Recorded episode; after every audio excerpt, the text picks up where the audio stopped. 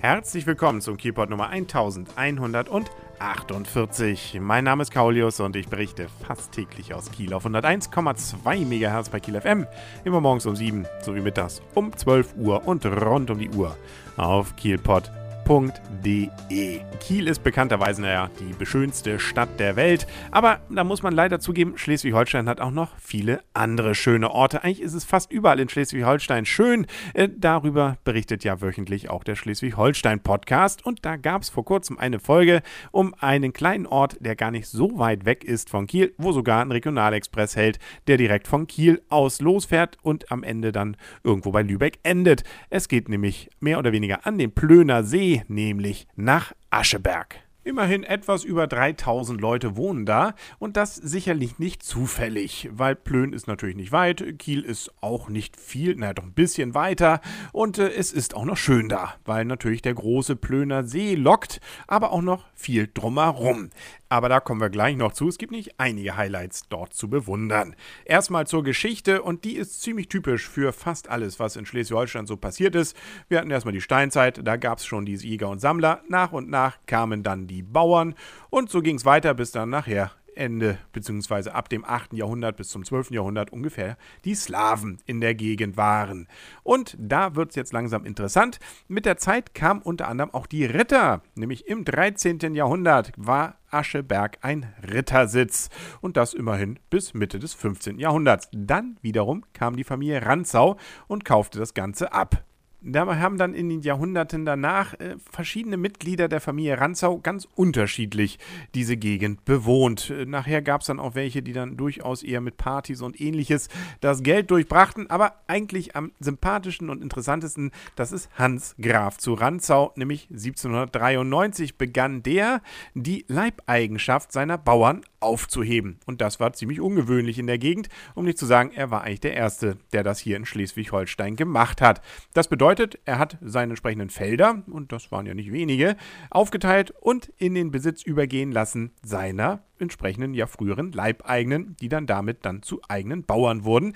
Die mussten dafür zwar einen Zins an ihn zahlen, aber wie gesagt, Sie waren dann frei. Im 19. Jahrhundert dann kam die Familie Ahlefeld und insbesondere die Linie Brockdorf-Ahlefeld, in deren Besitz sich übrigens das Gut auch heute noch befindet und insbesondere auch das Herrenhaus, das sogenannte Schloss Ascheberg. Das ist dann auch sicherlich eins der Highlights, die man besuchen sollte, wenn man da in der Gegend ist. Es ist jetzt vielleicht nicht wirklich beeindruckend, aber doch immerhin in seiner Schlichtheit durchaus interessant und hat so ein bisschen was von diesen englischen Herrenhäusern, die man ja so aus äh, den äh, ZDF-Sonntagabendfilmen kennt, äh, zumindest teilweise. Ja, also dieses Herrenhaus, ähm, da war auch schon vorher durchaus einiges los in der Ecke. Es soll wohl mal eine Wasserburg dort gegeben haben und auch andere Herrenhäuser, die da in der Gegend gestanden haben. Das, was allerdings bis heute übrig geblieben ist, das ist das Herrenhaus von 1870, das am Ende der barocken Lindenallee gebaut wurde. Und äh, ja, wie gesagt, das ist heute noch zu sehen und dient als Jugendheim insbesondere.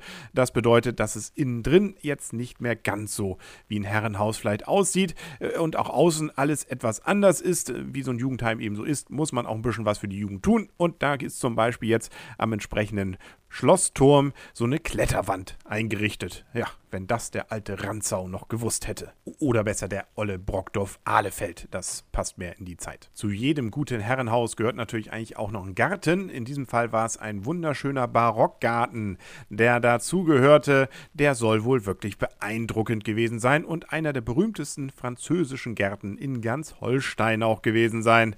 Ähm, so dass man dort sogar exotische Vögel in Hülle und Fülle habe erleben können. Ja, das ist leider heute nicht mehr ganz so, ähm, aber ein bisschen was kann man davon wohl noch sehen. Äh, es gibt noch ein bisschen Landschaftspark mit englischer Prägung. Erhalten sind insbesondere noch einige Alleen, dann gibt es noch ein paar Wassergräben und eine zweibogige Granitbrücke aus dem Jahre 1759. Ja, da stand ja das alte Herrenhaus noch gar nicht. Boah, schön. Wahrzeichen von Ascheberg ist übrigens eine Windmühle. Und diese Windmühle hat auch schon ein bisschen Geschichte hinter sich. Sie stand nämlich nicht immer da, wo sie heute steht, nämlich am Ortsteil Langenrade. Nein, früher war sie mal in Kleinmühlen. Ja, das passt ja namentlich schon. Äh, und daran merkt man, auch so eine Windmühle wird mal verkauft. Die wurde nämlich erstmal vom Mühlenbauer Karl Friedrich Tran 1860 hochgezogen und äh, dann tatsächlich einige Jahre später, nämlich 30 Jahre später, 1890, verkauft. Nämlich an den Müller Wittgräfe.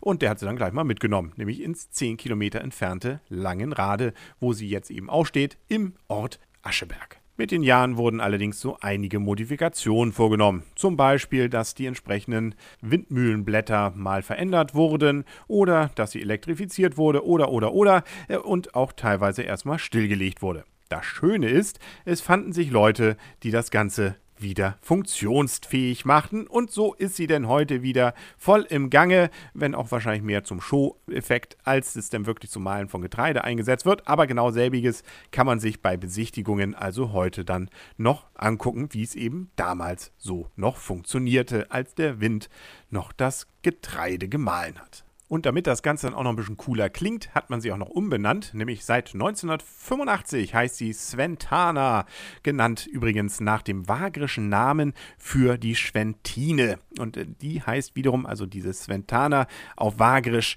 die Heilige. Boah, das ist schön. Und noch ein Highlight findet man in Ascheberg, nämlich den Ascheberger Krähenpfad. Und der ist wirklich, wenn man so will, ein ganz interessantes Phänomen. Man hatte nämlich eigentlich sich darüber geärgert, dass dort die ganzen Krähen in der Gegend waren. Mehrere hundert sind es wohl und wollte sogar schon an verschiedenen Wegen dort die Bäume abholzen, damit da nicht immer die Krähen drin sind und dann den Leuten, die da durch den Weg gehen und zum großen Plöner See wollen, auf den Kopf ähm, ja, also ihre Notdurft verrichten.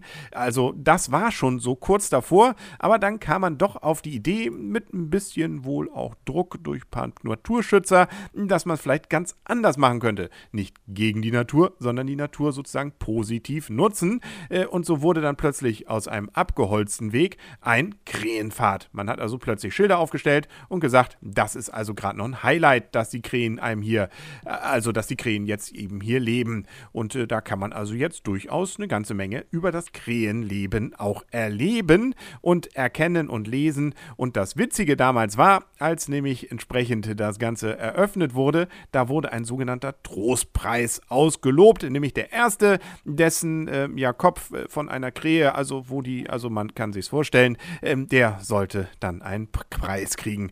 Äh, Gab es dann auch tatsächlich wohl nach einer gewissen Zeit äh, und es blieb wohl bisher allerdings bei diesem einen Zwischenfall. Äh, so zumindest äh, berichtet die Tourismusseite von Ascheberg bzw. dem Ascheberger Krähenfahrt. Angeblich soll es sogar schon echte Saatkrähen-Touristen gegeben haben, die extra für die Saatkrähen nach Ascheberg gefahren sind. Ob für die jetzt nun wirklich das große Highlight ist und die große Hoffnung, äh, dass man dann auch wirklich was auf dem Kopf spürt, das will ich mal ähm, dahingestellt lassen. Aber auf jeden Fall eine witzige und klasse Idee. Wer übrigens Ascheberg nicht mit dem Auto besuchen will, sondern wir sind ja gerade bei der Natur, ähm, dann das Ganze auch mit öffentlichen Verkehrsmitteln machen möchte, der hat dafür sogar die Chance. Es gibt nämlich sogar einen Bahnhof. Das Bahnhofsgebäude ist zwar seit über 20 Jahren in Privathand, aber das ändert nichts daran, dass die Bahn da auch hält. Nämlich auf der Strecke zwischen Kiel und Lübeck.